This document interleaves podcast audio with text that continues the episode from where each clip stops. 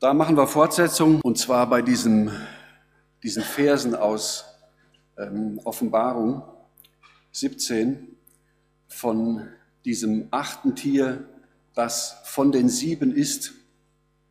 Ja, von den sieben, und zwar von den sieben Häuptern, von den sieben Königen, von den sieben Bergen. Und dann kommt von diesen sieben der achte den Johannes beschreibt, den Paulus beschreibt, den Jesaja beschreibt, den Daniel beschreibt, von dem Sacharja schreibt. Und die ganze Bibel ist ein Guss. Ja. Genauso wie auch die ganze Bibel von unserem Herrn Jesus Christus schreibt, im Alten und im Neuen Testament. Ich bin oft froh, dass der Paulus das alles geschrieben hat, weil ich manchmal denke, wenn man das heute sagen würde, das würde keiner glauben.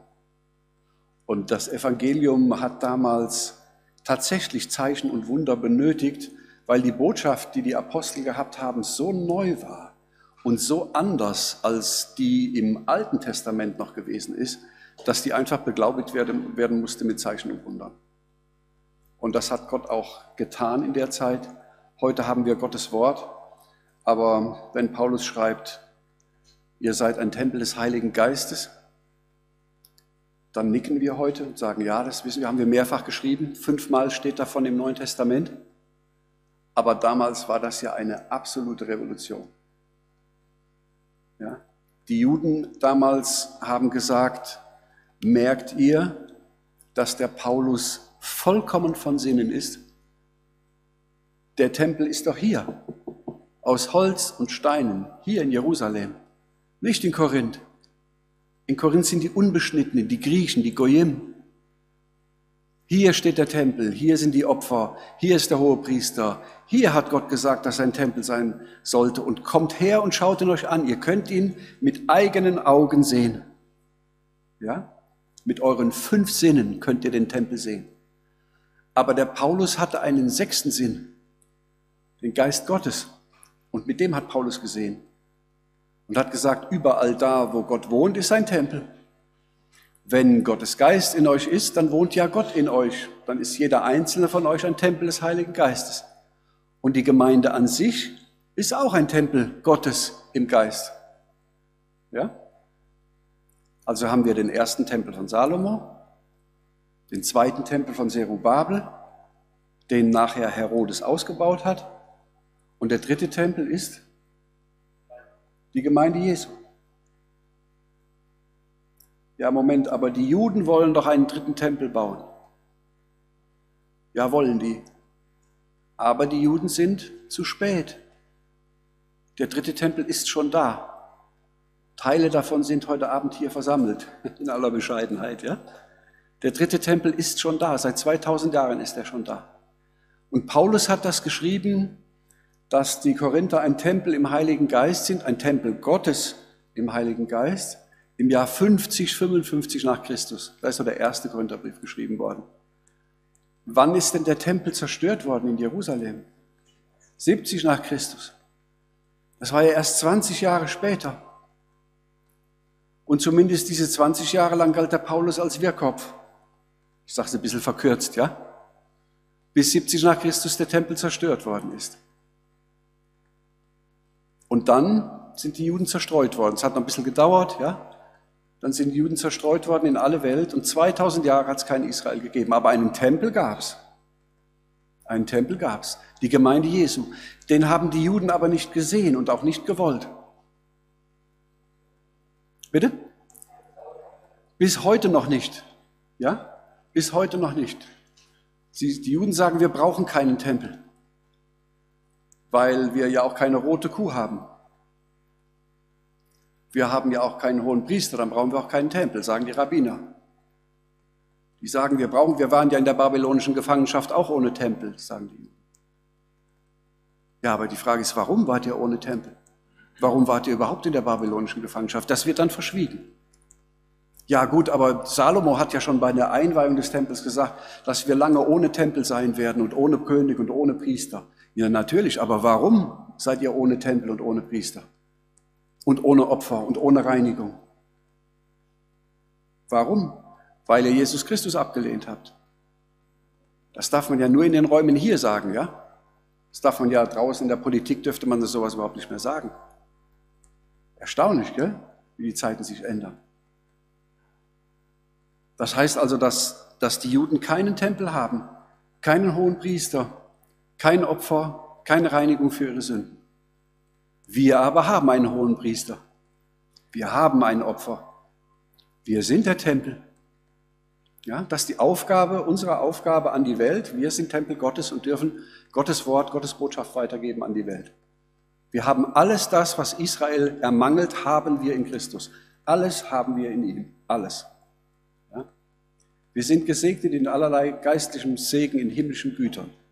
So fängt Paulus den Epheserbrief an. Wir haben alles. Für uns ist alles gut geworden. Alles, alles fein und wartet auf die Offenbarung. Ja? Das, was schön ist, wenn man sein Leben so leben kann. Das ist ein Vorrecht. Gut. Also soweit kurz zum, zum Tempel. Gleich kommen wir auch noch kurz darauf zurück. Das haben wir uns angeschaut und die Bezüge angeschaut ähm, zum Daniel Kapitel 11 und haben gesehen, dass äh, Johannes in der Offenbarung Kapitel 17 äh, Bezüge herstellt zum Danielbuch und das Danielbuch eigentlich vervollständigt und erläutert und erklärt. Und Daniel erklärt wiederum die Offenbarung. Und so fügt sich alles zusammen wie ein Guss. Ja? Als ob Gott gesagt hat, die Offenbarung fehlt noch vom Johannes und die ergänzt den Daniel und umgekehrt. Und so muss Bibelwort mit Bibelwort ausgelegt werden. Und dann kommt man auch zu einem guten Ergebnis. Das war das, was Daniel gesagt hat. Hier haben wir die, den antiken Antiochus Epiphanes, dieser rote Text ähm, diesen roten Textabschnitt. Und der blaue Textabschnitt ist der achte, der von den sieben ist. Jesus sagt, wenn ihr sehen werdet den Gräuel der Verwüstung, dass er an der heiligen Stätte steht, wo er nicht soll, dann achtet auf den Propheten Daniel. Lest den Propheten Daniel. Und wenn man den Gräuel der Verwüstung im Daniel sucht, findet man den dreimal, unter anderem auch hier in dem Text. Aber den Gräuel der Verwüstung in diesem Text hat der antike Antiochus Epiphanes aufgerichtet. Und zwar, wenn ihr Vers 31 lest, da steht, und es werden seine Heere da selbst stehen. Ich muss das hier, kann es auch nicht gut lesen. Die werden das Heiligtum in der Feste entweihen und das tägliche Opfer abtun und einen Gräuel der Verwüstung aufrichten. Das hätte ich jetzt eigentlich in dem blauen Textteil erwartet. Warum? Weil der rote Textteil ja von dem antiken Antiochus Epiphanes spricht. 175 bis 168 vor Christus. Während Jesus seine Endzeitreden ja 30 nach Christus erst sagt, 200 Jahre später, und sagt, da kommt etwas, was damals schon war. Das, was dieser antike Antiochus Epiphanes getan hat, denn der hat auch Jerusalem erobert, hat viele Hunderttausende von Juden dort getötet, hat den Tempel entweiht und einen Gräuel der Verwüstung aufgerichtet, historisch ja, im Jahr 171 vor Christus. Jesus sagt, da kommt jemand, der einen Gräuel der Verwüstung aufrichtet, den hat Daniel schon mal erwähnt. Wo denn? Hier zum Beispiel, in Vers 31. In Daniel 12, Vers 11 auch nochmal und auch nochmal in Daniel 7, glaube ich. Der Engel sagt in Daniel 9 zu Daniel, 927, ja, ähm, vom Ausgang des Wortes, dass Jerusalem wieder gebaut werden soll und bezieht sich auf Jeremia 25 und spricht dann von einer Verwüstung, die kommen soll im ganzen Land. Eine Verheerung, verheert, entvölkert, ganz Israel. Ja.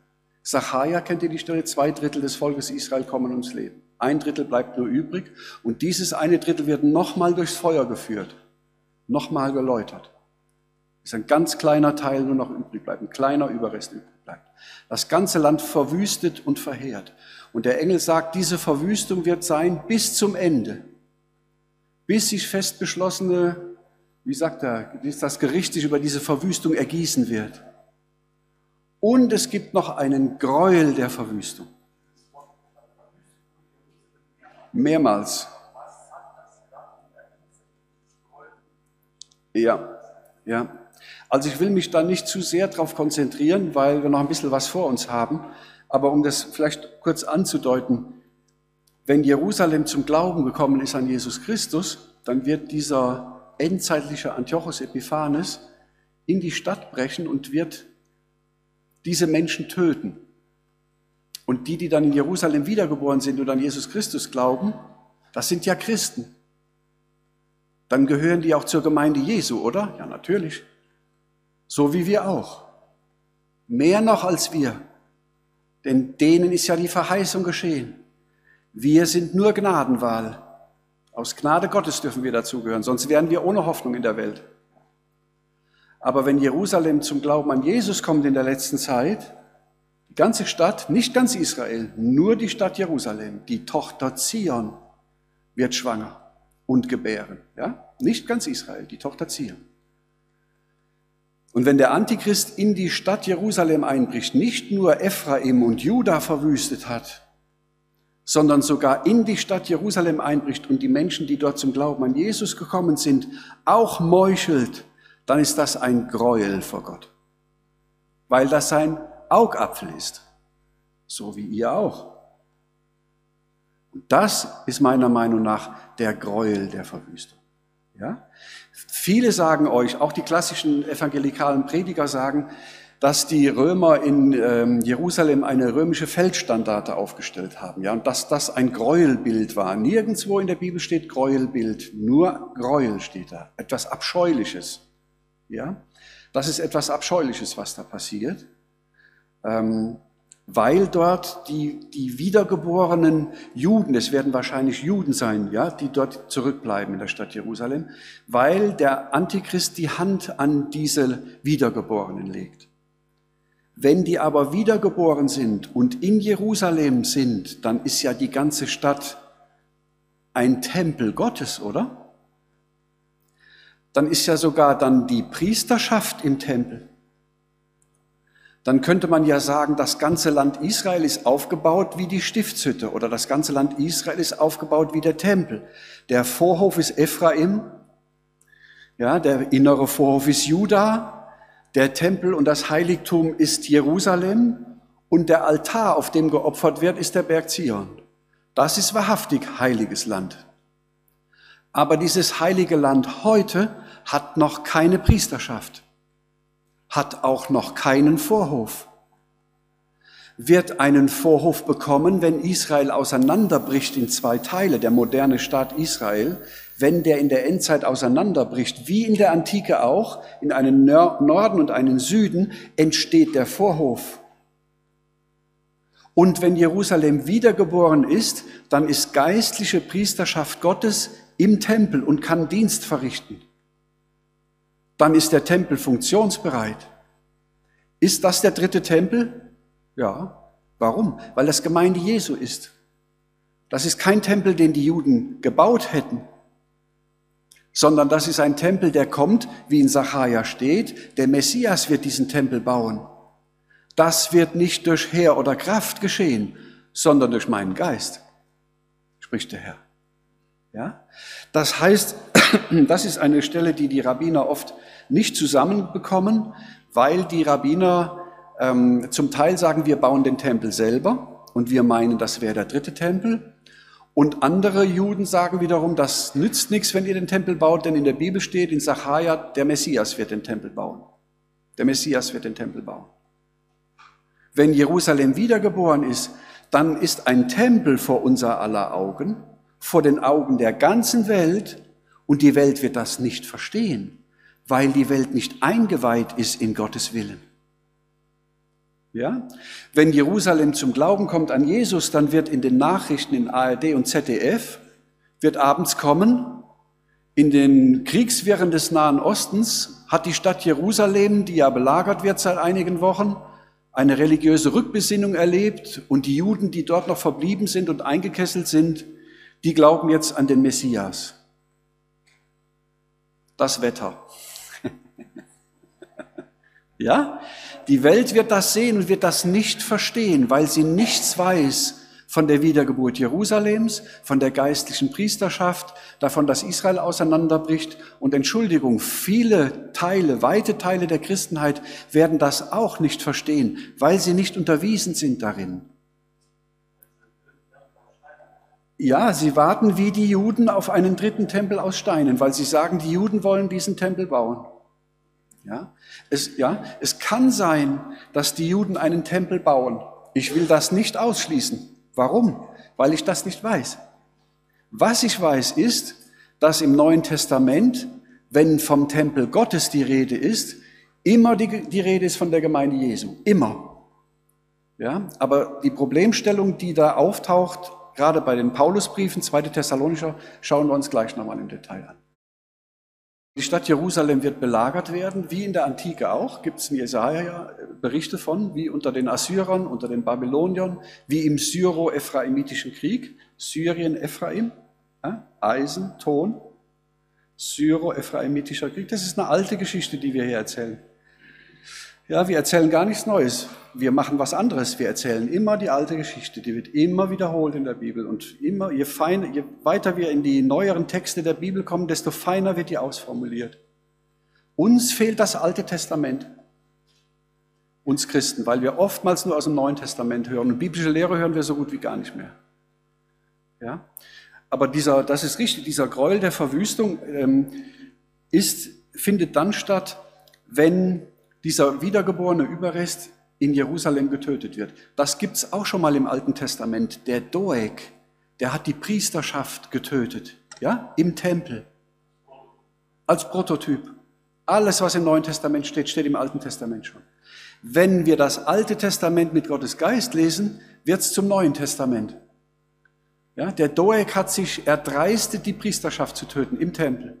Das, genau das wird der Antichrist in der letzten Zeit auch tun. Ja, da könnte man auch eine Bibelarbeit drüber machen. Und wenn man das mal, mal verinnerlicht hat und die Bibel liest, dann fallen einem überall die Stellen plötzlich auf und plötzlich wird man sehend dafür und viele, viele Puzzlesteine fügen sich plötzlich zusammen zu einem Bild. Und dann sind wir bestens unterwiesen über das, was kommt. Und wenn man das weiß, dann kann man auch mal in die Weltgeschichte gehen, dann kann man auch mal in die Politik gehen. Auch mal in die Tagespolitik, aber vorsichtig. Was wir nicht tun, ist die Tagespolitik in die Bibel reinschleppen. Das machen wir nicht. Ja? Und vielleicht, wo wir jetzt gerade bei dem Thema sind, bei den Flügeln werden stehen Gräuel der Verwüstung, oder? Bitte? Interessanter Begriff. Bei den Flügeln werden stehen Gräuel der Verwüstung. Bei welchen Flügeln? Also es gäbe ja bei den Flügeln gäbe es ja eine Möglichkeit, dass vielleicht die Cherubim-Flügel gemeint sind auf der Bundeslade. Ja? Oder es gäbe die Möglichkeit, die Amerikaner sagen, bei den Flügeln des Altars. Aber der Altar hatte keine Flügel, der Altar hatte Hörner, vier Hörner. An jeder Ecke ein Horn. Welche Flügel denn? Müsste in der Endzeit dann wieder eine Bundeslade irgendwo kommen? Die Bundeslade taucht im Neuen Testament nirgends auf, außer in der Offenbarung, ganz am Ende. Aber da taucht sie im Himmel auf.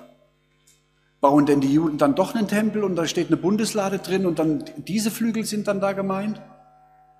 Wenn man den Begriff sich anschaut, dann darf man sagen, dieser Gräuel der Verwüstung, der steht nicht bei den Flügeln, sondern dieser Gräuel der Verwüstung reicht bis an das äußerste Ende. Eigentlich heißt das im Hebräischen Flügelspitze, die äußerste Spitze.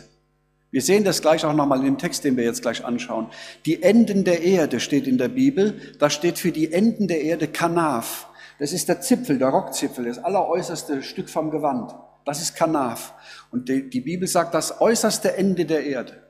Und dieser Begriff äußerstes Ende der Erde ist dieses hebräische Kanaf. Und das steht auch bei dem Begriff, bei den Flügeln Gräuel der Verwüstung. Das heißt, bis in die hinterste Ecke von Jerusalem wird dieser Gräuel der Verwüstung reichen. Niemand wird in Jerusalem das überleben, wenn der Antichrist kommt. Alle, die dort in Jerusalem sind und an Jesus glauben, werden sterben. Alle. Es gibt einen Überrest, der in die Wüste geflohen ist. Und die werden dort bewahrt. Und wenn der Herr diese Zeit nicht verkürzen würde, würde niemand gerettet. Das heißt, man, da geht es nicht um die Flügel, da geht es um, die, um den hintersten Zipfel.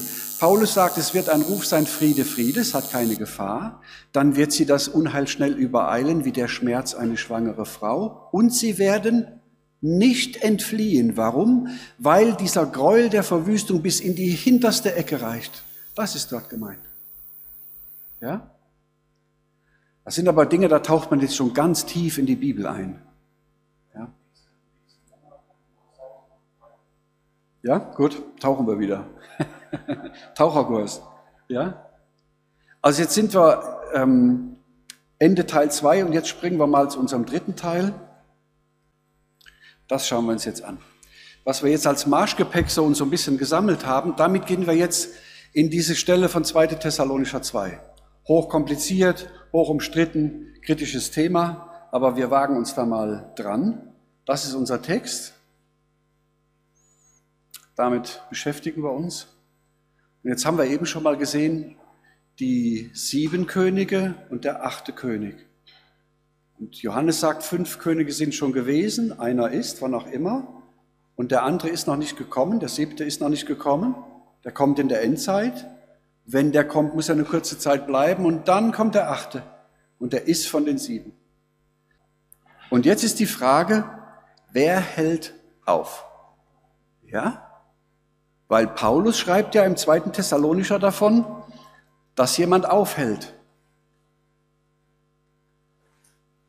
Gedenkt ihr nicht daran, dass ich euch solches sagte, da ich noch bei euch war?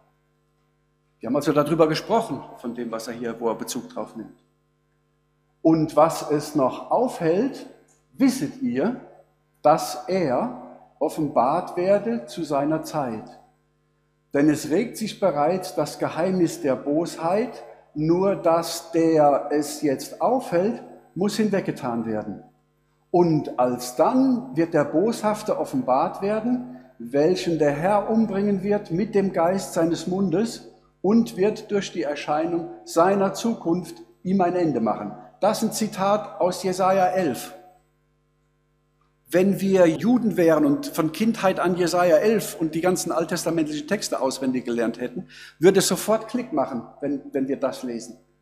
Ja? Das fehlt uns. Wir schauen uns die Verse gleich an. Ähm, Paulus sagt, es regt sich bereits das Geheimnis der Bosheit, nur dass der es jetzt aufhält, der muss hinweggetan werden. Jetzt habe ich dann natürlich schon meine blauen Anmerkungen da reingeschrieben. Ne? Dann äh, nimmt man fast die Pointe vorweg. Der siebte König muss beiseite getan werden, damit der achte kommen kann. Wer sagt das? Johannes in der Offenbarung. Ja? Fünf sind gewesen, einer ist, wann auch immer der war, und der andere ist noch nicht gekommen, der siebte.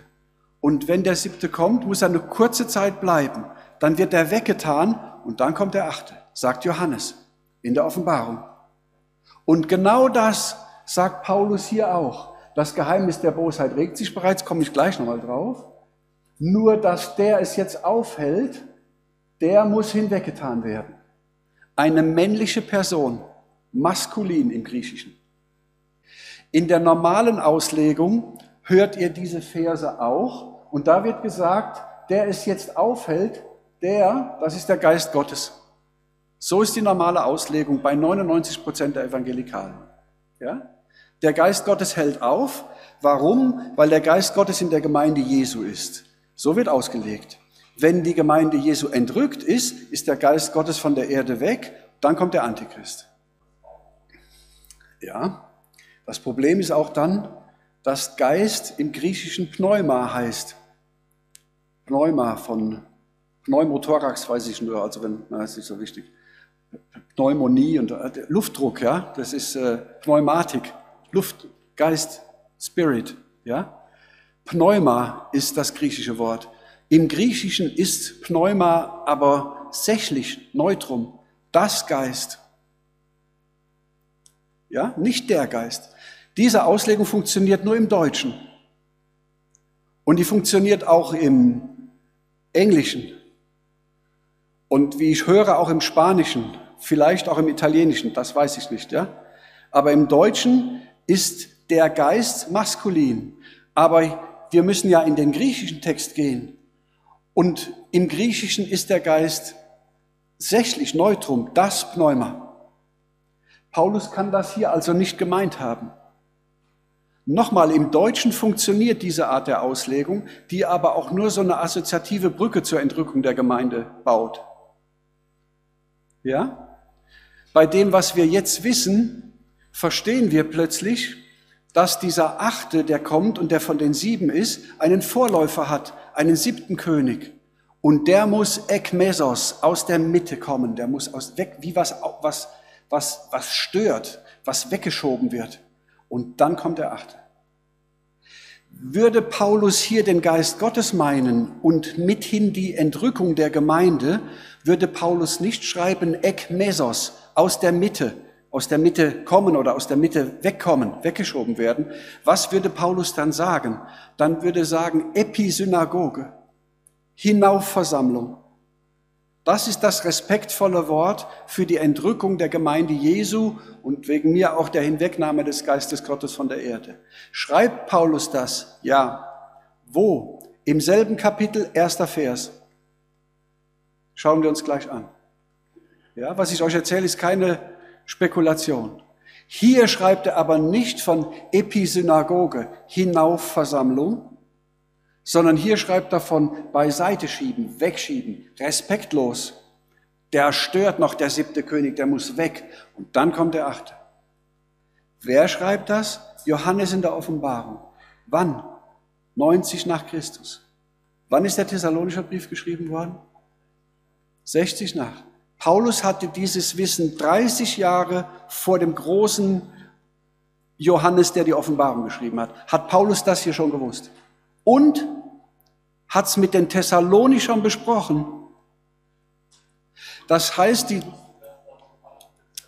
ja, aus dem Alten Testament, das jetzt versetzt euch in die Situation, die damals in Thessaloniki geherrscht hat. Die Thessalonicher waren reiche Kaufleute. Das waren Leute, die einem Wanderprediger wie einem Paulus zugehört haben. Die haben sich hingesetzt und zugehört, was dieser Paulus erzählt. Und dann hat Paulus mit denen Daniel gelesen, Daniel 11, Seleukidenkönige. Der hat denen gesagt, dass ein König fehlt in Daniel 11, dass Antiochus Epiphanes der Achte war und von den sieben, dass der siebte König aufhält und dann der Achte kommt. Könnt ihr euch vorstellen, auf welch hohem Niveau diese theologische, dieser theologische Austausch war, der Thessalonischer und Paulus? Ihr lieben Geschwister, da sind wir Stümper gegen. Stümper sind wir dagegen. Das hier, das ist Theologie. Das ist Gottes Lehre. Und die Thessalonicher waren bereit, dem Paulus zuzuhören. Die waren bereit, das in der Bibel nachzuvollziehen. Die hatten das Bibelwissen, um das zu verstehen.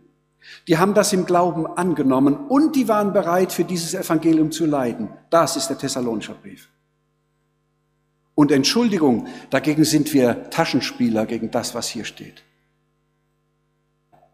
Das heißt, Paulus hat mit den Thessalonichern so tief in diese Themen hineingeschaut und er war ja nur, ich glaube, sechs Wochen oder drei Wochen nur in Thessaloniki, kurze Zeit.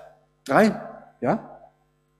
Das heißt, die Thessalonicher sind wahrscheinlich auch schon selber in der Bibel unterwegs gewesen und in der Zeit der der Urgemeinde haben die vielleicht auch schon gesucht und haben gesagt, wir haben gehört, wir sind ja hier in Griechenland und machen hier unsere Geschäfte, aber unsere Verwandtschaft aus Israel hat uns erzählt, dass da Jesus war und dass der der Messias gewesen sein soll. Und wir untersuchen jetzt die Schriften darauf.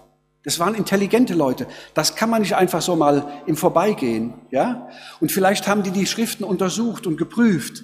Und dann kommt der Paulus bei denen vorbei und sagt, kann ich bei euch ein bisschen was Geld verdienen. Ich bin Teppichmacher und nebenbei mache ich auch schon mal Bibelstunden. Dann sagen die, ja, wir haben hier so und so ein Problem. Wir hatten letztens Bibelstunde bei uns in der Gemeinde, haben wir dies und das überlegt. Sagt der Paulus, habt ihr schon mal Daniel gelesen? Und dann haben die angefangen, diese Sachen zu besprechen. Und der Paulus sagt, denkt ihr nicht daran, dass ich euch solches sagte, als ich noch bei euch war? Was es auffällt, wisst ihr. Was es auffällt, wisst ihr. Ja?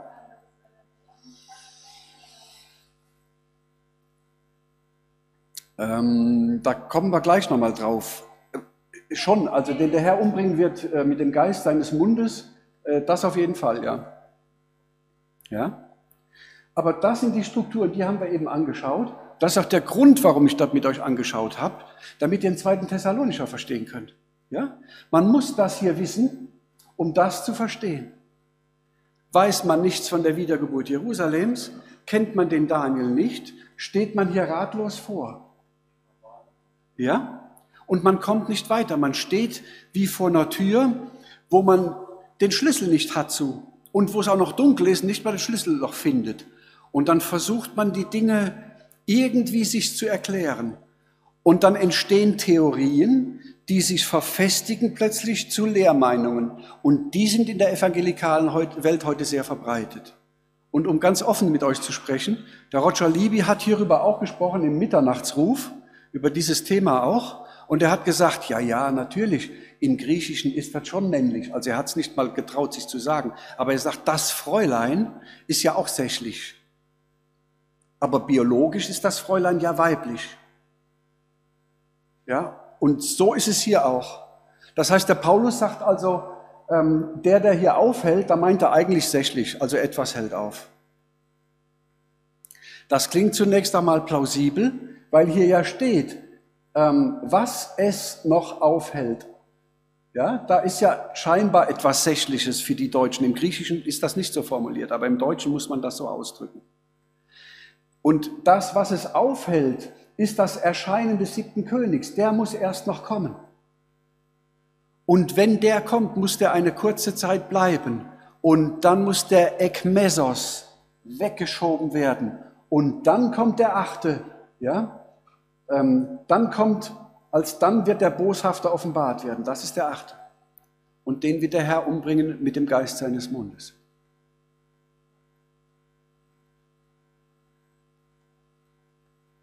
Ich hatte noch einen Gedanken, jetzt habe ich den doch leider vergessen. Fällt mir wieder ein. Also das, was noch aufhält, das ist dieser ganze Vorgang, den Paulus hier beschreibt. Was es noch aufhält, wisst ihr, dass er offenbart werde zu seiner Zeit. Nämlich der siebte König, der muss erst kommen. Das Geheimnis der Bosheit regt sich schon. Aber der es noch aufhält, ja, der es noch aufhält, der muss hinweggetan werden. Ekmoisos. Das ist der siebte und dann kommt der achte. Jetzt steht hier natürlich, sagt der Paulus, was es noch auffällt, wisst ihr. Das Geheimnis der Bosheit regt sich bereits. Jetzt hat Paulus das geschrieben 50 nach Christus, ja 2000 Jahre her. Jetzt sagen viele, ja gut, das Geheimnis, der Paulus sagt, das regt sich bereits, dann muss es ja schon zu der Zeit damals gewesen sein. Das ist eine schwierige Formulierung. Ich würde die so erklären, dass ich sage, Paulus hatte eine Naherwartung, wie alle Christen. Mit dem kleinen Unterschied, dass er wusste, bevor der Herr kommt, muss noch etwas passieren. Und bis das nicht eingetreten ist, das, was noch auffällt, dauert es noch. Aber es kann jederzeit sein, dass der Herr kommt. Warum hat Paulus das damals gedacht? Weil zu der Zeit die Dekapolis existiert hat. Ja? Und weil zu der Zeit, als Paulus den Thessalonischer Brief geschrieben hat, Damaskus in ein Bündnis gegangen ist mit der damaligen Dekapolis. Ein kleines Horn zwischen zehn anderen Hörnern. Das ist in der Zeit gewesen, wo er die beiden Briefe, erster und zweiter Thessalonischer Brief, geschrieben hat. Und es mag sein, dass die Thessalonischer gesagt haben, Paulus, jetzt ist doch das passiert, was du uns erzählt hast aus Daniel 8, Daniel 7, Daniel 8, das kleine Horn Damaskus taucht zwischen den zehn Hörnern der Dekapolis plötzlich in, als Elfter in einem Bund auf. Das könnte der Hintergrund gewesen sein. Und darauf antwortet Paulus und sagt, ja, das regt sich schon. Der war ja auch in in der Naherwartung. Aber da hält noch jemand auf. Nämlich dieser siebte Seleukidenkönig muss erst kommen und dann kommt der achte. Warum? Weil Daniel das sagt. Und 90 Jahre später hat Johannes das in der Offenbarung bestätigt, was Paulus hier vorher schreibt. Ja, oder 30 Jahre später im Jahr 90 nach Christus hat Johannes das bestätigt, was Paulus hier den Thessalonichern schon mitgibt. Das ist hoch, das, was wir hier sehen, ist der Abdruck eines Gesprächs. Die haben ein Gespräch geführt und Paulus antwortet darauf, wie so ein Abdruck, und wir haben nur noch das. Ja, das Gespräch fehlt uns. Wir sehen nur noch das Negativ davon. Das ist uns übrig geblieben. Aber wir haben jetzt so viel gesammelt aus Daniel und, und äh, auch aus der Offenbarung und kennen die Strukturen vom Alten Testament. Ihr wisst, was die Dekapolis ist. Ihr wisst, wie, wie Ton mit Eisen vermengt ist, syro-ephraimitischer Krieg, wie das zustande gekommen ist. Und mit der Kenntnis leuchten die Verse plötzlich auf.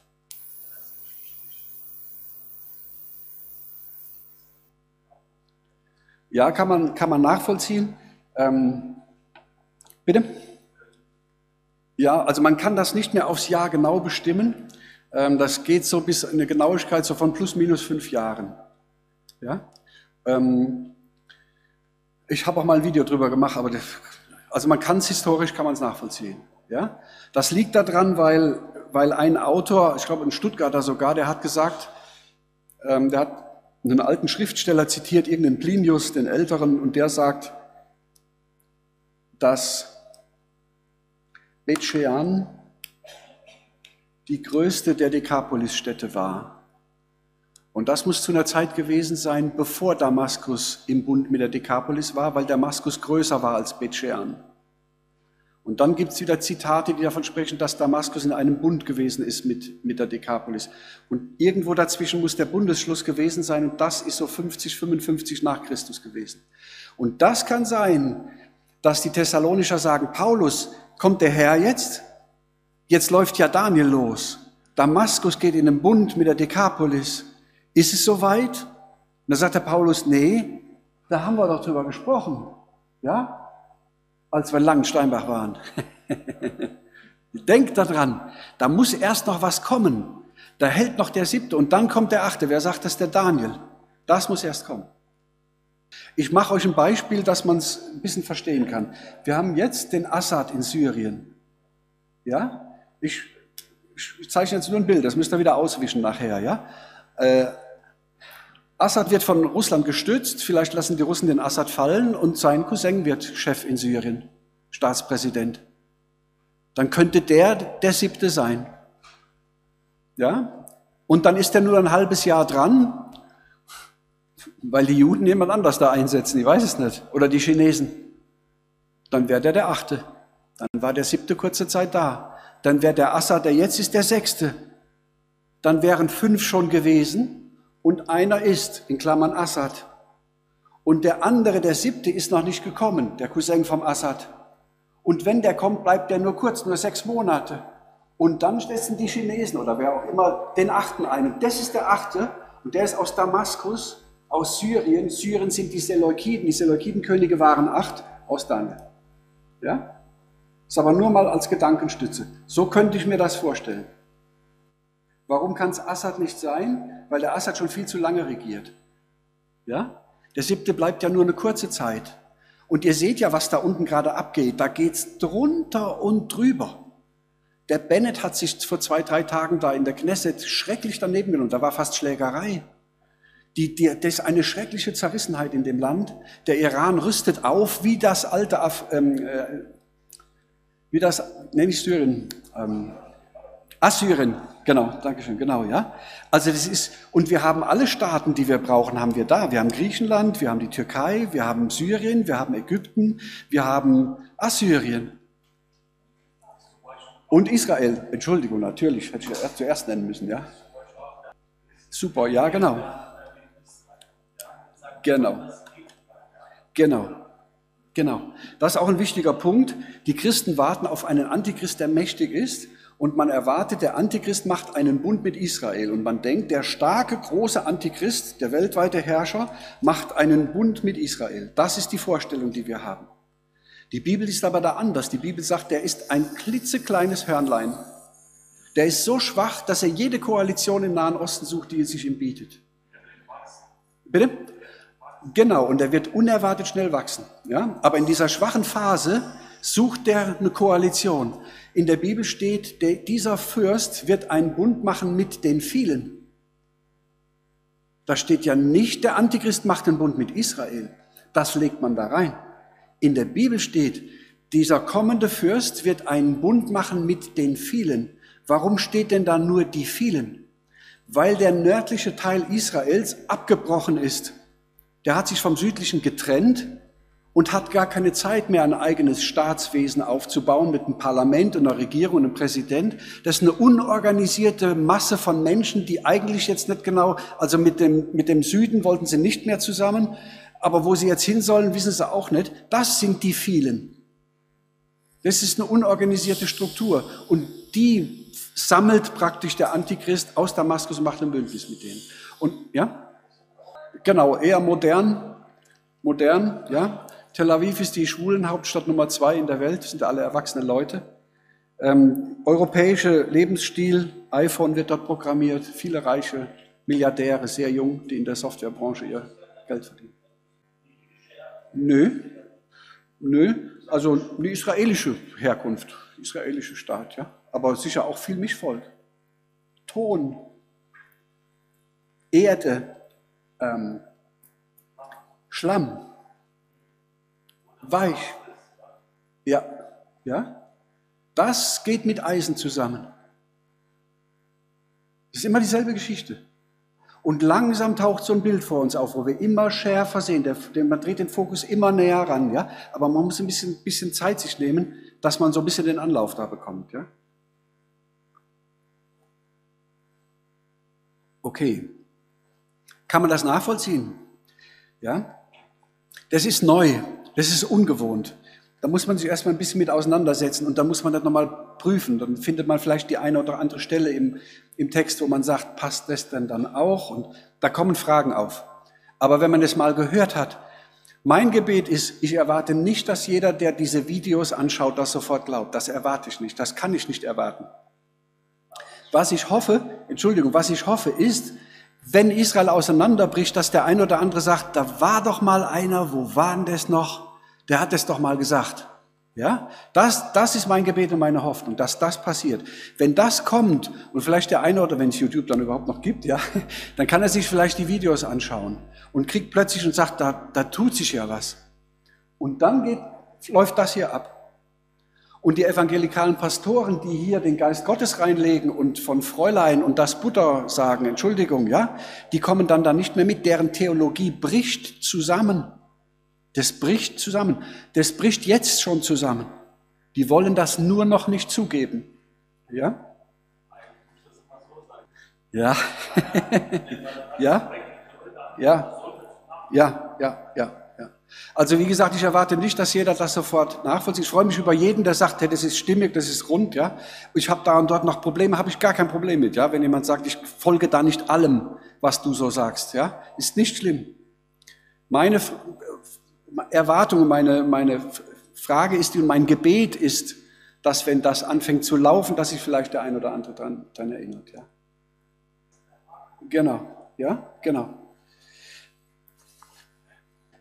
Da gibt es einen Schweizer Theologen, der hat in der Schweiz in einem Missionswerk eine Predigt gehalten über diesen Text und hat im Prinzip darüber gesprochen, wie man diese Verse hier verstehen muss und hat die halt so ausgelegt, wie man es kennt. Ja? Der noch aufhält, ist der Geist Gottes, der wird entrückt, dann kommt der Antichrist. Und dann hat jemand äh, aus der Mitarbeiter, aus der, der Pastoren, Abteilung dieser, dieses Missionswerk, ungefähr sechs Wochen später auch eine Predigt gehalten, auch über diesen Text. Der ist in Israel aufgewachsen, der spricht auch Hebräisch und der ist jetzt dort Pastor. Und er hat eine tolle Predigt gehalten, der hat gesagt, das, was wir hier über diese Verse denken, sind Vermutungen. Wir wissen nicht, was Paulus mit den Thessalonichern besprochen hat. Warum? Weil es in der Bibel nicht berichtet ist. Ja? Das steht da nicht. Und alles, was wir zu diesen Versen sagen können, sind Vermutungen und müssen auch als Vermutungen gekennzeichnet werden und nicht zum Dogma erhoben werden. Ja? Was natürlich jetzt hier passiert ist, dass die Vorentrückung plötzlich ins Wanken gerät und viele Menschen haben große Angst vor der Endzeit. Und weil sie diese Angst haben, wollen sie diese Hoffnung, das ist gut verständlich, das kann ich ganz, ganz gut verstehen. Die haben Angst und wollen nicht, dass die Vorentrückungstheorie fällt. Denn die steht und fällt mit diesen paar Versen. Ja? Deswegen haben die davor Angst und deswegen halten die daran fest. Vielleicht darf ich euch aber auch daran erinnern, es gibt für die Endzeit Aussagen von Jesus, dass er sagt, dass es sein wird wie in den Tagen Noahs, sorglos. Und andererseits sagt er wieder, dass es in der Endzeit große Trübsal gibt und Drangsal. Und dann sagt er wieder, dass in der Endzeit ganz normal gearbeitet wird. Zwei sind auf dem Feld zusammen, der eine wird genommen, der andere wird gelassen, Entrückung. Zwei malen in der Mühle, der eine wird genommen, der andere wird gelassen. Zwei liegen sogar im Bett zusammen, der eine wird genommen, der andere wird gelassen. Zeitpunkt der Entrückung. Die einen arbeiten, die anderen schlafen. Ja? Weltkugel. Hier ist Tag, hier ist Nacht. Ja? Die einen werden im Schlaf entrückt und die anderen bei der Arbeit. Erstaunlich, ja? Das heißt, Jesus sagt für die Endzeit, es gibt Trübsal, Not, Drangsal und gleichzeitig gibt es an anderen Stellen der Welt sorgloses Leben. Sie aßen, sie tranken, sie freiten, sie ließen sich freiten, sie kauften, sie verkauften, bis Noah in die Arche ging. Ja? Noch einen Moment. Das heißt, es könnte durchaus sein, dass diese Trübsal, von der uns die Bibel berichtet, speziell im Nahen Osten stattfindet und dass unser Europa ganz friedlich dahinscheidet. Bitte? Ja? Ich will damit nur sagen, wir sollen keine Angst vor der Endzeit haben. Ja? Mehr als den Leib töten können sie nicht. Und das steht uns früher oder später sowieso bevor. Ja? Heute sind wir näher als gestern. Und, und Jesus sagt auch, fürchtet nicht, die den Leib töten können, ja? sondern fürchtet den, der euch in die Hölle werfen kann. Das ist nicht der Teufel und der Antichrist, das ist Gott im Himmel, den sollen wir fürchten. Und ansonsten dürfen wir ganz furchtlose Leute sein. Furchtlos, day by day. Ja? Gute Frage. Ähm, in der Bibel steht auch, dass Völker und Sprachen und Nationen und, und also das gibt ein Bild in der Bibel, wenn man das liest, dass der Antichrist weltweit herrscht. Ja? Wenn ich jetzt aber in, der, in den biblischen Linien bleibe, dann haben wir heute Morgen gelesen, dass der junge Daniel zu dem Nebukadnezar sagt, du König bist ein König aller Könige, ein König über alle Menschen. Und soweit die Menschen wohnen, bist du König, du bist das goldene Haupt. Selbst über die Tiere unter dem Himmel, du bist das goldene Haupt. Ja? Zur Zeit Nebukadnezars gab es aber in China Königreiche, die waren größer als Babylon. Ja? Ich will damit nur sagen, im biblischen Vokabular gab es einen König Nebukadnezar, den Daniel beschreibt als König über die ganze Welt. Aber er war nicht König von Südamerika, nicht König von Nordamerika, ja, oder am Südpol oder am Nordpol. Das biblische Vokabular kennt diese Sachen Euko, die bewohnte Erde, die ganze Welt. Und das bezieht sich speziell auf den fruchtbaren Halbmond, auf den Nahen Osten, Israel, Ägypten und rüber bis nach Iran. Das ist die biblische Welt. Ja? Und Paulus hatte den verwegenen Gedanken, über Rom hinaus, sogar bis nach Spanien zu reisen. Wollen die Christen ja auch gerne. Nach Spanien will ja jeder gerne im Sommer in Urlaub. Ja. Für Paulus war Spanien das Ende der Welt. Ja? Nur die Skythen, die waren noch viel weiter. Die Skythen, das waren die Germanen, das ging bis an die Elbe. Also die Deutschen sind auch in der Bibel erwähnt, wir dürfen getrost sein. Ja? Skythen schreibt er auch, es gibt nicht mehr Sklave, noch Freier, noch Mann, noch Frau, noch Skythe, noch Barbar. Ja? Und die Skythen, die gingen damals bis an die, an die nördliche Elbe. Also da sind die Germanen wohl irgendwie mit gemeint. Ja. Aber es könnte, ja, nur um das kurz zu Ende zu machen, es könnte sein, dass, es, dass, ähm, dass diese Formulierung, die in der Offenbarung verwendet wird, sich speziell fokussiert auf den Nahen Osten. Dass der antichristliche Geist weltweit herrscht, na, das sehen wir heute schon. Ja, das ist ja da. Und, und das ist ja seit 2000 Jahren schon da, schreibt der Johannes auch im ersten Johannesbrief, ja? Dass dieser Geist da ist und dass viele Antichristen ausgegangen sind. Aber ein spezieller kommt nochmal.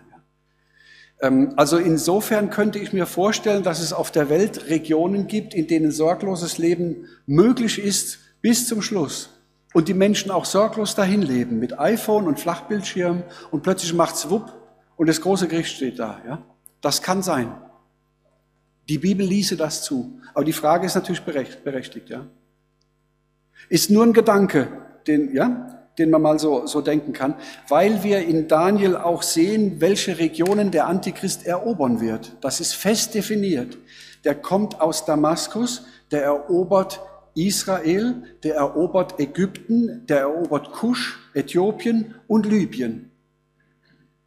Nicht Südamerika. Die Bibel, der Daniel definiert das sehr exakt. Syrien, Israel, Ägypten, Kusch, Libyen. Das wird in Daniel erwähnt. Das ist das Reich des Antichristen. Und im Norden äh, Assyrien, Iran, Irak, die nach Süden vordrängen. Das ist die biblische Welt. Dort wird Verwüstung sein. Dort wird Drangsal sein. Dort wird Not sein. Aber es gibt Regionen, sie aßen, sie tranken, sie freiten, sie, ist das eine Beruhigung für uns? Ja, beschämenderweise ja. Beschämenderweise ja. Ich ertappe mich dabei, ja. Beschämenderweise, weil wir sagen, ach, dann habe ich ja noch ein paar Jährchen. Ich schäme mich dafür, dass das Trost ist, ja. Ich kann euch das aber nicht verschweigen. Wir sollen keine Angst haben. Wir sollen mutig sein, ja. Das ist richtig, ja. Dann kommt das Gericht. So ist es. So ist es. Also das ist schon ein Weckruf, wo Gott uns, uns ruft, ja, und ähm, auch möchte, dass wir dass wir da wachsam sind. Ich sage immer, ja Herr, ich möchte gerne wachsam sein, aber worauf soll ich denn achten? Ja? Und ich achte eigentlich auf zwei Punkte. Der erste Punkt ist, dass Israel auseinanderbricht in zwei Teile. Ich wiederhole mich immer, ne? Aber dass ich euch immer das Gleiche sage, verdrießt mich nicht und macht euch umso gewisser. Ja? Ja? Ist immer dieselbe Geschichte. Ihr werdet immer, immer ähm, mehr zu Hause damit. Ja, und dann bekommt man, dann wird man sicher dann damit und man kann das trotzdem mal ablegen und sagen, gut, das habe ich jetzt mal gehört. Trotzdem freue ich mich, wenn man sich damit beschäftigt. Das hat festen Grund. Mir ist das sehr wichtig, dass das eingebunden wird und überall an der Bibel vernetzt und verankert ist, damit so ein Gebäude steht. Das braucht Fundament, ja? Ja? Ein falscher Prophet, ja? Jetzt kommen wir aber, jetzt geht's aber rund. Ich habe angefangen, das ist richtig, ja, das ist allerdings wahr. Das allerdings ist wahr, ja. Ähm, also um es ganz knapp zu sagen, ich kann mir gut vorstellen, dass dieser falsche Prophet der Pekach ist. Der Pekach. Pekachja, Pekach, Pekachja. Der Pekach war, bevor er König wurde von Nordisrael, General vom König Pekachja und hat seinen König getötet, ja, und hat dann von, hat praktisch Nordisrael usurpiert, hat sich da draufgesetzt und hat gesagt, ich bin jetzt der Chef. Und damit ist für eine kurze Zeit ein Reich entstanden von Nordisrael und zehn Hörner. Und historisch war es so, dass der Pekach, das hat nicht mal Wochen gedauert, nicht mal Monate gedauert, da hat er ein Bündnis gemacht mit Rezin von Damaskus. Das ist das, Thema, was wir haben. Dann ist Rezin von Damaskus ein Bild für den Antichrist und der Pekach ist ein Bild für diesen falschen Propheten. Der sorgt für die Anbetung, für die göttliche, gottgleiche Verehrung des Antichristen. Ja? Klingt ungewohnt. Ähm, die, wie lange regiert denn der Antichrist? Wie? wie? Drei? Dreieinhalb? Wer bietet mehr? Dreieinhalb Jahre? Okay. Wie viele Monate? ah, jetzt kommen wir. 42 Monate, Offenbarung 13. Wie lange macht er den Bund mit Israel? Eine Jahrwoche, sieben Jahre. Aha, der macht also einen Bund für sieben Jahre, aber regieren tut er nur dreieinhalb? Genau, der macht den Bund, als er noch schwach ist, der braucht den nämlich. Und dann wird er schnell größer.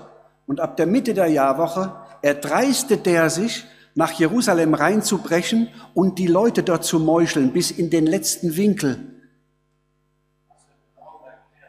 Lass mal kurz bei dem Gedanken bleiben. Das heißt, der macht einen Bund für sieben Jahre, weil er den Bund braucht. Der ist schwach, der regiert überhaupt nicht. Der braucht das, damit er nicht untergeht gegen die Assyrer, die von Norden die Atombombe da immer in seinem Land äh, stationieren wollen und ihn wegkicken wollen. Der braucht diesen Bund. Und der Bund dauert sieben Jahre. Mit wem macht er den? Mit den vielen, mit dem abgefallenen Israel aus dem Nordreich, wie in Jesaja schon steht. Und dieses Bündnis dauert sieben Jahre. Aber er selber herrscht nur 42 Monate, das sind dreieinhalb Jahre. Warum? Weil am Anfang herrscht er noch gar nicht, sondern das Volk eines Fürsten zieht nach Jerusalem rauf und zerstört dort das Heiligtum und tut das Opfer, Opfer ab. Das Volk eines kommenden Fürsten. Warum? Weil der noch nicht Fürst ist. Der zieht dem falschen Propheten hinterher. In Jesaja im Jahr 700 33 äh, vor Christus unter dem König Ahas zogen diese beiden Rezin und ähm, Pekach zusammen im syro-ephraimitischen Krieg, Syrien, Ephraim, Eisenton, zusammen gegen Jerusalem. Das war die historische Situation. Und das wird wieder kommen. Diese Führung damals ähm, oder ich will mal anders sagen, diese, das, was in der, End, in der Endzeit wird sich das eins zu eins wiederholen, aber die Führung hat dann noch der endzeitliche Pekach. Der zieht nach Jerusalem rauf und belagert die Stadt in der Mitte der Jahrwoche. Ja? Und dann bricht dieser, dieser endzeitliche Antichrist in die Stadt rein und tötet die alle die dort an Jesus Christus glauben. Und dann wird er göttlich verehrt. Ja, so sagt der Paulus. Er setzt sich in den Tempel Gottes. Was ist der Tempel Gottes? Die Stadt Jerusalem, in der die wiedergeborenen Menschen sind. Das ist tatsächlich ein Tempel Gottes. Der ist physisch, sodass der Antichrist da rein kann. Und der ist geistlich, weil die Stadt Jerusalem wiedergeboren ist. Diese Stadt Jerusalem, wenn die wiedergeboren ist, vereint die beides auf sich. Ja? Und jetzt stellt euch vor, jetzt sind wir ganz vom Thema weg, macht aber nichts. Wir sind ja beim Thema, ja? Stellt euch vor, versetzt euch in orthodoxe Juden. Ihre Welthauptstadt ist Jerusalem. Ja?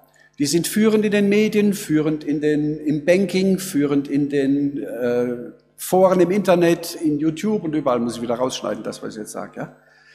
So, und ich habe einen Bekannten, ähm, der ist orthodoxer Jude, der fliegt jedes Wochenende nach Jerusalem, um dort am Schabbat an der Mauer zu, zu beten.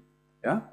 Sein Bruder hat ein eigenes Flugzeug, er ist ein bescheidener Mann, er fliegt halt Linienflug, aber schwarze Lufthansa-Karte, ja? VIP, VIP-Card. Ähm, Kosmopolit, Verwandtschaft kommt aus New York. Wenn er in Frankfurt ist, logiert er im Sheraton in der Präsidentensuite, kandierte Früchte auf dem Tisch, Gebetsriemen im Nachbarzimmer. Diese Leute werden geschockt sein, wenn ihr Land Israel auseinanderbricht. Könnt ihr euch das vorstellen? Das ist ein Schock. Was denn jetzt passiert? Israel bricht auseinander. Die haben aber auch kein Licht. Noch schlimmer, es gibt solche Verirrungen und Verwirrungen im Nahen Osten, dass Jerusalem politisch komplett isoliert wird und ein Bruderkrieg von Nordisrael zusammen mit Damaskus gegen diese Stadt Jerusalem geführt wird, wie im Alten Testament steht. Und dann kommt Jerusalem zum Glauben an Jesus. Ist das peinlich für die Herren? Ja, aber unbedingt. Die werden sagen, jetzt die armselige Verwandtschaft, die in Jerusalem zurückgeblieben ist, weil die keinen Jet mehr gekriegt haben nach Brooklyn, die sind jetzt in Jerusalem und beten diesen Jesus an und die ganze Welt sieht das. Ist das peinlich für das Weltjudentum? Aber selbstverständlich. Ja? Versetzt euch mal in die Situation rein. Ich mache das nur ein bisschen plastisch, worüber wir überhaupt hier reden. Ja? Das heißt, die werden ein Riesenproblem haben, dass Jesus, Jeschu sagen die zu Jesus, die Christen sagen immer Jeshua, Jehoshua, Joshua, ich weiß es nicht genau. Jesus soll sein Name sein, sagt der Engel. Nenne ihn Jesus, nicht Jehoshua. Die Juden sagen Jeschu und Jeschu ist ein, eine Verballhornung des Namens Jesu und heißt so viel wie er sei verflucht. Die hassen Jesus. Nur Paulus hassen sie noch mehr. Ja, die hassen Jesus. Das ist mal so ganz frontal gesagt, worum es da eigentlich geht. Und jetzt wird aus Jerusalem dieser, der Name dieses Jesus gepredigt und ARD und ZDF berichten davon und CNBC und MSNBC in Amerika, weltweit, in China, überall wird erzählt, es gab eine religiöse Rückbesinnung, Jerusalem glaubt an den Messias Jesus. Das ist ja wohl super peinlich. Was werden die denn versuchen? Naja, die werden versuchen, das so schnell wie möglich zu beenden. Und werden es nicht können. Warum nicht? Weil die, die dort wiedergeboren sind in Jerusalem, sind das Haus David und die Bürger zu Jerusalem. Das sind die zwei Zeugen. Die werden 1260 Tage, dreieinhalb Jahre, werden die Weissagen aus Jerusalem. Was denn? Die werden der Welt weissagen, Jesus ist euer Heil. Bekehrt euch zu Jesus Christus. Das ist das letzte große brennende Zeugnis Jesu aus Jerusalem an eine sterbende Welt. Das wird kommen. Ja, vielleicht kriegen wir dann auch ein bisschen mehr Mut, unseren Arbeitskollegen von Jesus zu erzählen. Vielleicht wird es aber auch noch peinlicher, wenn die sagen, bist du auch so einer? Ich weiß das nicht, ja? Auf jeden Fall wird aus Jerusalem heraus das Evangelium Jesu 1260 Tage gepredigt. Das kommt auch im Fernsehen.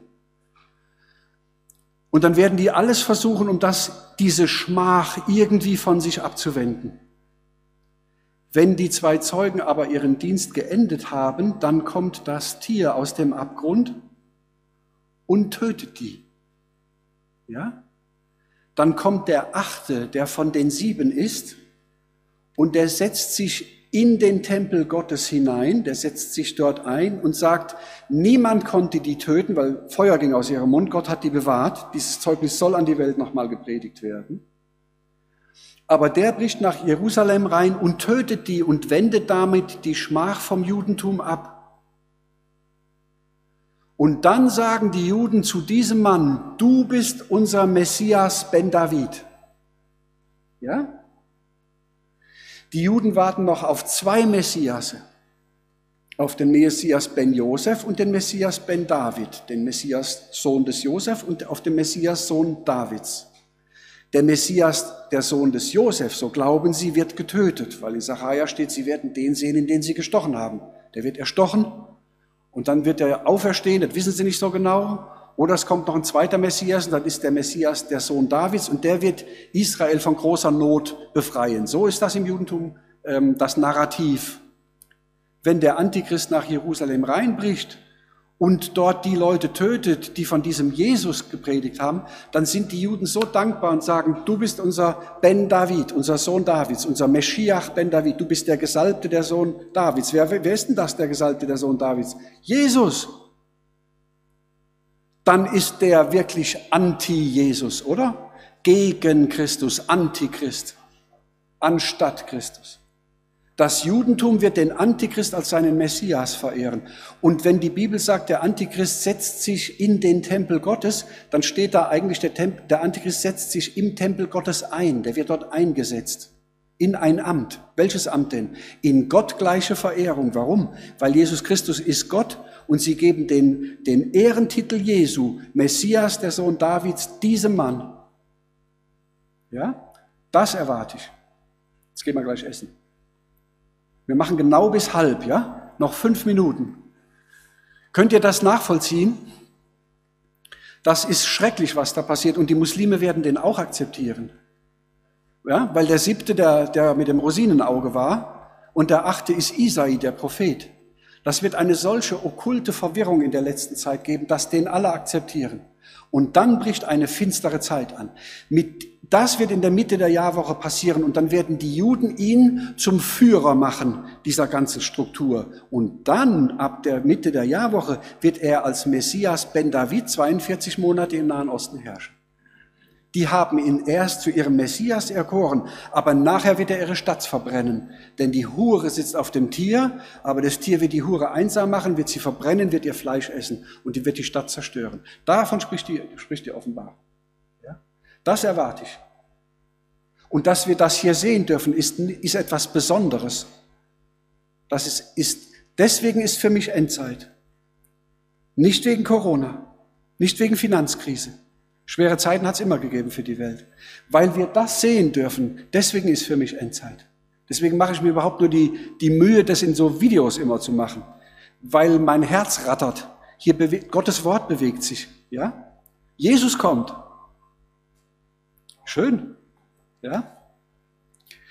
Das ist das, wie ich mir das vorstelle. Und das ist, glaube ich, das, wo Paulus auch gesprochen hat mit den ähm, Thessalonichern drüber. Ich habe das hier nochmal so kurz äh, aufbereitet. Das haben wir jetzt aber alles schon gemacht. Ich will euch nur kurz als Gedankenhinweis noch was mitgeben. Das wisst ihr alles schon. Ja? Was es noch aufhält, wisset ihr. Ja? Wir wissen das. Das war, was hält auf. Das überspringen wir. Da habe ich auch schon erklärt. Episynagoge ist das Wort, wo Gott sagt, bezüglich, aber bezüglich der Ankunft unseres Herrn Jesus Christus und unserer Versammlung zu ihm hin, bitten wir euch, liebe Brüder, dass ihr euch nicht durcheinander machen lasst. Und da steht bezüglich der Ankunft Christi und unserer Versammlung zu ihm hin, unserer Episynagoge, bezüglich der Ankunft Christi und der Entrückung, lasst euch nicht durcheinander machen, davor muss noch was passieren. Das sagt der Paulus. Was sagen die Evangelikalen? Lasst euch wegen der Entrückung nicht durcheinander machen, die kann jederzeit sein. Ja? Paulus sagt aber, lasst euch nicht durcheinander machen, da kommt noch etwas vorher. Und ähm, obwohl Paulus eine Naherwartung hatte, wusste er, was Daniel sagt und wie die prophetischen Abläufe sein sollen. Ja? Ähm, Paulus muss mit den Thessalonischen über, mit den Thessalonischen über Daniel 11 gesprochen haben. Sonst sind die Verse nicht erklärbar. Ja? Und deswegen haben wir uns die ganze Mühe gemacht, den, ähm, den Daniel uns mal anzuschauen, die Könige zu zählen und zu sehen, wer ist das gewesen. Wenn der Boshafte offenbar werden wird, wird der Herr ihn umbringen mit dem Geist seines Mundes, mit dem Hauch, mit dem Ruach seines Mundes. Ja? Und wird durch die Erscheinung seiner Zukunft ihm ein Ende machen. Ihm, dessen Zukunft geschieht nach der Wirkung des Satans mit allerlei lügenhaften Kräften und Zeichen und Wundern, ja? Das steht in Jesaja 11, Vers 4. Da steht, dass der Messias kommt, Christus wiederkommt und mit dem Odem seiner Lippen den Gottlosen töten wird.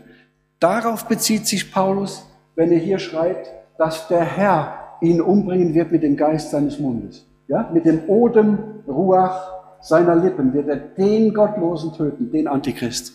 Wer wird den töten? Der Herr. Christus der Herr. Christus ist Gott. Ja? Gott der Herr wird ihn töten in Christus, weil Christus Gott ist. Und das ist der Gesamtzusammenhang. Das war der, war der, 11, der Vers ähm, 4 in Jesaja 11. Ja? Ähm, er wird mit dem Stabe seines Mundes die Erde schlagen und mit dem Odem seiner Lippen den Gottlosen töten. Jesaja schreibt davon, dass Christus wiederkommt und den Antichristen mit dem Hauch seines Mundes, mit dem Odem seiner Lippen hinweghaucht. Dann ist es vorbei. Das ist ein Fingerschnitt für Christus, weil er Gott ist. Ja? Und diese Verse sprechen von einer Route, die aufgehen wird von dem Stamm Isais. Das war der Vater vom König David. Christi Menschen, Christi menschliche Herkunft. Ein, eine Route, ein Zweig wird aus der Wurzel Isais, wird Frucht bringen. Christus, Jesus Christus, seine irdische Herkunft und wird die Erde schlagen und mit dem Odem seiner Lippen den Gottlosen, den Antichristen töten. Christus, der Herr, sagt Paulus. Ja? Nur für eure private Bibelarbeit, wenn ihr das nachlesen wollt in Jesaja, könnt ihr diese beiden Bibelstellen miteinander vergleichen. 2. Thessalonicher 2 und Jesaja 11. Das gehört, gehört so zusammen. Merkt ihr, wie exakt der Paulus seine, seine Pflöcke einschlägt? Das ist Maßarbeit. Das ist nicht dahingeschwätzt. Heute in den Predigten sind so viele Allgemeinplätze. Paulus weiß ganz genau, welchen Vers er zitiert, zu welchem Zeitpunkt, zu welchem Ereignis, wo er den rausnimmt. Das ist exakte Maßarbeit. Das ist wie ein Uhrmacher, ist der Paulus. Und das ist alles wahr. Ja? Wer dem glaubt, der hat einen festen Grund für sein Leben. Ja? Wir sind angekommen, wir haben die Wahrheit gefunden. Das ist alles wahr. Jetzt schließen wir noch mit Gebet ab. Ja? Und wenn ihr noch Fragen habt, können wir das vielleicht beim Essen noch machen.